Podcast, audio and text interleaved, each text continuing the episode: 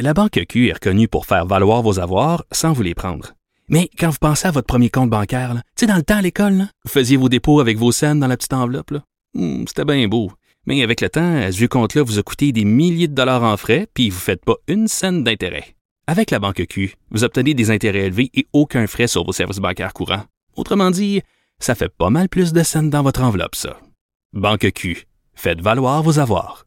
Visitez banqueq.ca pour en savoir plus. Caroline Saint-Hilaire. Elle a des antennes partout dans les coulisses de la politique. Cube Radio.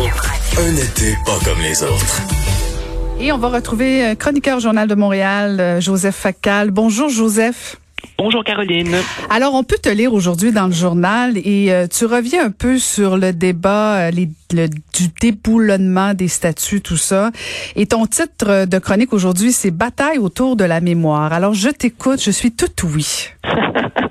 ben écoute, on a vu euh, pas seulement chez nous, mais dans beaucoup d'autres sociétés occidentales, euh, des gens euh, s'en prendre soit par des graffitis, soit carrément en les faisant chuter, s'en prendre des statues de Christophe Colomb, du général de Gaulle, de John A. MacDonald, de George Washington, de Robert Lee, de Goldstone en Angleterre. Des gens, si tu veux, associés soit au colonialisme, soit à l'esclavage. On a même eu un débat ici sur, rappelle-toi, euh, ce portrait de Mussolini qui est dans une église dans la petite Italie. Et j'ai voulu, si tu veux, montrer la complexité folle de ce débat euh, autour de la mémoire. J'ai voulu montrer qu'il y a des bons arguments de part et d'autre, de bons arguments pour dire wow, wow, wow, ça fait partie du passé, on l'efface pas, calmons-nous et ceux qui, de notre côté, disent euh, non, non, ces personnages ont eu des idées répréhensibles, les temps ont changé. Et, je montre au fond qu'il n'y a pas deux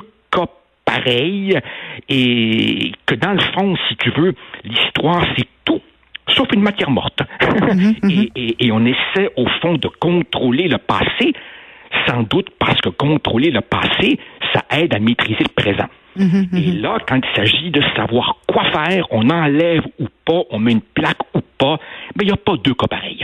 Ouais, ben t'as as raison, puis tu fais un bon rappel historique et euh, peut-être le danger, ce serait effectivement de généraliser, de dire ben non, on déboulonne pas ou euh, bien sûr on le fait.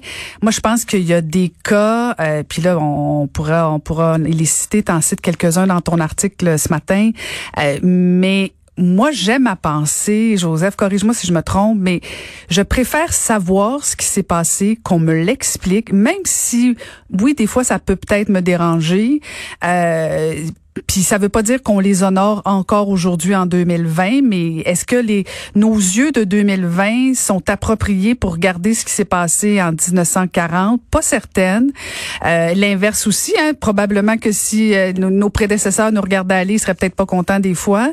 Euh, mais est-ce que c'est pas plus intéressant quand même de nous rappeler ce que ces personnes-là ont fait plutôt que d'essayer euh, de l'oublier carrément comme si c'était jamais passé, mais ça s'est produit quand même.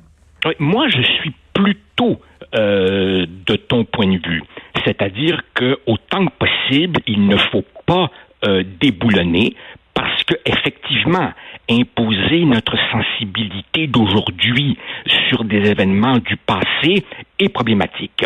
Euh, et si on enlève, il y a aussi le risque d'oublier. Mais de l'autre côté, faisons attention quand certaines personnes défendent le statu quo en disant il faut pas réinterpréter le passé, non, non je m'excuse. Le métier d'historien, c'est souvent une réinterprétation du passé et on ne raconte plus notre histoire aujourd'hui comme on la racontait, disons, du temps de Lionel Groux. Mm-hmm. Par ailleurs, il faut comprendre aussi, Caroline, qu'à mon humble avis, une statue, c'est pas juste un objet. Le fait d'ériger une statue, c'est une façon de glorifier, c'est une façon de mettre cette personne, c'est le cas de dire, sur un piédestal et de la proposer en exemple, en disant, voyez comment ce personnage était vertueux, voyez comment il faudrait être comme lui. Et là, évidemment, je peux comprendre que pour certaines personnes d'aujourd'hui, ce soit extrêmement dérangeant. Hein?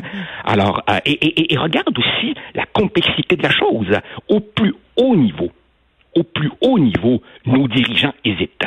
Emmanuel Macron, tu vois, je le rappelle dans la chronique, euh, a pris une position forte. On ne touchera pas à nos statuts. Mais de l'autre côté, aux États-Unis, on voit que c'est pas juste des manifestants. C'est souvent les élus qui eux-mêmes disent bon, d'accord, on va l'enlever cette statue devant notre Parlement. Alors c'est un, débat euh, euh, infiniment, infiniment compliqué. Et même, rappelle-toi, Caroline, nos débats à nous sur les manuels d'histoire de nos enfants dans les écoles. Tu te rappelles? Il n'y a pas un manuel qui fait l'unanimité. Alors, j'ai voulu euh, proposer une réflexion là-dessus, mais, mais moi, j'incline, comme toi, à dire, si on commence à tout enlever, là, il y a un danger. Mhm. Ce qu'on peut faire, c'est montrer qu'il y a des tas d'interprétations possibles. Ben oui, puis c'est la beauté de la chose parce que ça évolue. Euh, tu sais, puis loin de moi là, puis bon, j'en ai quelques-unes en tête là, puis euh, tu parles de glorifier, mais tu sais, il y a quand même pas eu de statut d'Hitler non plus, mais est-ce que à un moment donné, quand on a voulu glorifier certains personnages, euh, puis là encore une fois, c'est difficile parce qu'on essaie de généraliser, mais en même temps, on peut pas le faire. Mais exact, on peut pas le faire. Ben non, mais c'est ça. Mais quand tu glorifies à un certain à un certain moment de l'histoire, euh, ça dépend si c'est euh, lui-même qui a, construit sa statue, c'est pas pareil non plus. et tu et tu parles des élus, mais tu sais, Joseph, on, le sait très bien toi et moi, des élus quand ils décident de déboulonner des statues, c'est parce qu'il y a une pression populaire très très très forte il faudrait pas que ça devienne juste des mouvements populaires euh, qu'on regrette par la suite parce que c'est juste, écoute, c'est plus facile. Ce serait plus facile de les enlever que de dire, ben on va faire, on va faire œuvre utile, on va faire de la pédagogie. Il me semble que c'est encore plus porteur. Moi, je, moi, j'aurais peur qu'on dise, ok, parfait, on enlève tout, euh, mais en même temps, je, je, trouve qu'on est en train d'aseptiser. Je, je, je, je, sais pas, je, de plus, puis écoute, plus je te parle, moi, je suis à l'aise avec ça. mais, mais en même temps, tu vois, la, la difficulté, c'est que, au fond, ce que tu dis, et, et, que, et que je partage entièrement, c'est qu'il faudrait faire du cas par cas, ne pas prendre de décisions précipitées, ne pas prendre de décisions simplement parce qu'une pression est exercée par euh, un populisme qui se dit vertueux et bien pensant, et faisons examiner ça froidement par des spécialistes. Mhm. Mais là, Caroline, ça soulève un autre problème, qui est que ce mouvement de colère qui veut déboulonner, il est né où? Il est né dans les universités. Et je pourrais t'en raconter des vertes et des pommures sur ce que sont devenus certains départements de sciences sociales. Je suis obligé ici de mettre sciences sociales en guillemets, qui sont les nouveaux incubateurs de ces mouvements idéologiques qui vont très, très, très loin.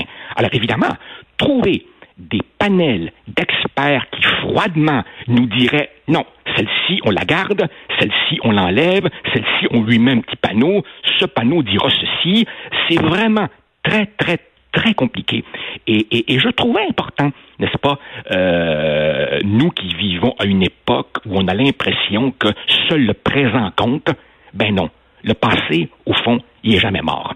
Le passé, c'est un enjeu du présent et il finit toujours par euh, nous rattraper. Et euh, tu conclus ta chronique et euh, un peu faire du pouce sur ce que tu viens de dire, Joseph, mais quand tu, tu fais allusion aux universités euh, qui sont des incubateurs de tous les délires idéologiques, c'est pas rassurant parce que si on demande à nos élus qui, qui, qui, décrochent un peu de la pression de, de, se référer à des spécialistes et que ces spécialistes sont ces universitaires-là, je veux dire, on tourne en rond, là. Ah, tout à fait. Et, et, et je, je, je t'invite, si c'est pas déjà fait, ainsi que nos, nos auditeurs, à prendre connaissance de cette fabuleuse lettre ouverte qui a été publiée euh, en version française dans le quotidien Le Monde mm. et qui, à l'origine, vient du Harper's Magazine aux États-Unis, où des gens éminents comme Margaret Atwood, comme Salman Rushdie, comme Noam Chomsky, qu'on peut surtout pas accuser d'être un homme de droite, s'inquiètent de la restriction de la liberté d'expression dans nos sociétés et à l'université, où on censure des conférenciers, où on, où on veut interdire une pièce de théâtre parce qu'elle nous déplaît. Et tu sais, moi, moi, Caroline, quand j'avais 20 ans et que j'étais moi aussi un manifestant, Je pensais que la liberté allait en s'élargissant, irait en s'élargissant. Eh bien non. Là, je vois que la liberté de penser, la liberté d'expression, la liberté d'être en désaccord, euh, euh, elle, est, elle est menacée. Et jamais je n'aurais cru être en train de dire ça un jour. Ouais, c'est euh, c'est gros hein que ce que ce que tu dis là parce que je l'ai pas lu l'article dans le Monde, euh, mais j'en entends parler beaucoup. Euh, mais effectivement, c'est c'est plutôt préoccupant.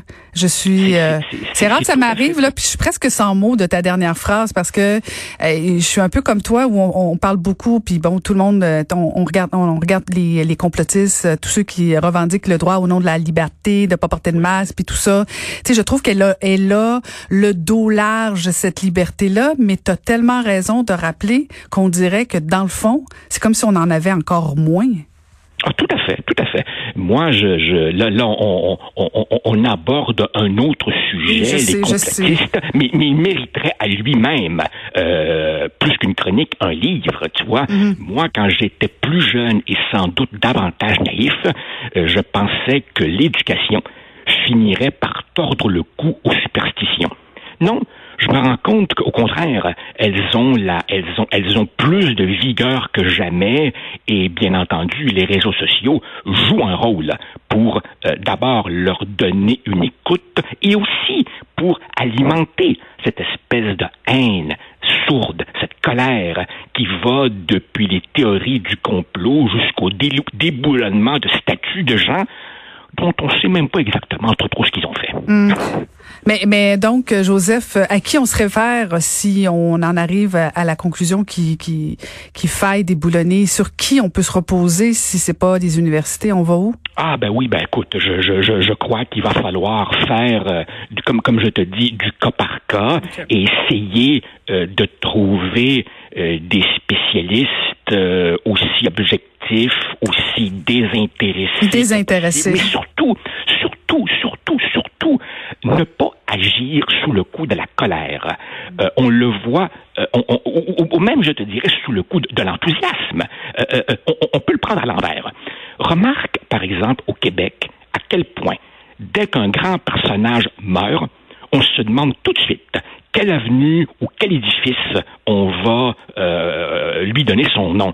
Et encore une fois, que ce soit soit pour déboulonner parce qu'on est fâché, soit pour glorifier, célébrer, louanger parce que la personne a fait une grande œuvre, la précipitation est mauvaise conseillère. Hmm. Écoute, comme ancienne mairesse, on a tout fait ça, honorer rapidement des fois des personnes parce que ça peut être très, très populaire, Joseph, aussi. ah, Caroline, je, te raconte, je te raconte un dernier, une dernière petite anecdote. Euh, Alexis Carrel, remporté le prix Nobel de médecine en 1912. Mais après ça, il est devenu ce qu'on appelle un eugéniste, c'est-à-dire un infect partisan de la sélection de la naissance et de l'élimination des faibles. Et donc, évidemment, euh, Denis Coderre, quand il était maire de Montréal, a décidé d'enlever de la toponymie montréalaise tout ce qui portait le nom Alexis Carrel. Mais il est resté une rue Alexis Carrel à Boisbriand. Et une fois, j'avais écrit une lettre à la mairesse de Boisbriand pour m'étonner de cette anomalie, et elle m'a répondu, ben on la garde parce que personne ne s'est jamais plaint. Ah bon, OK. eh bien, maintenant, il y a Joseph Facal qui s'est plaint. hey, merci, c'est toujours intéressant. Merci beaucoup, Joseph. Donc, je rappelle, on peut te lire euh, encore ce matin dans le Journal de Montréal avec euh, la chronique Bataille autour de la mémoire. C'était Joseph Facal.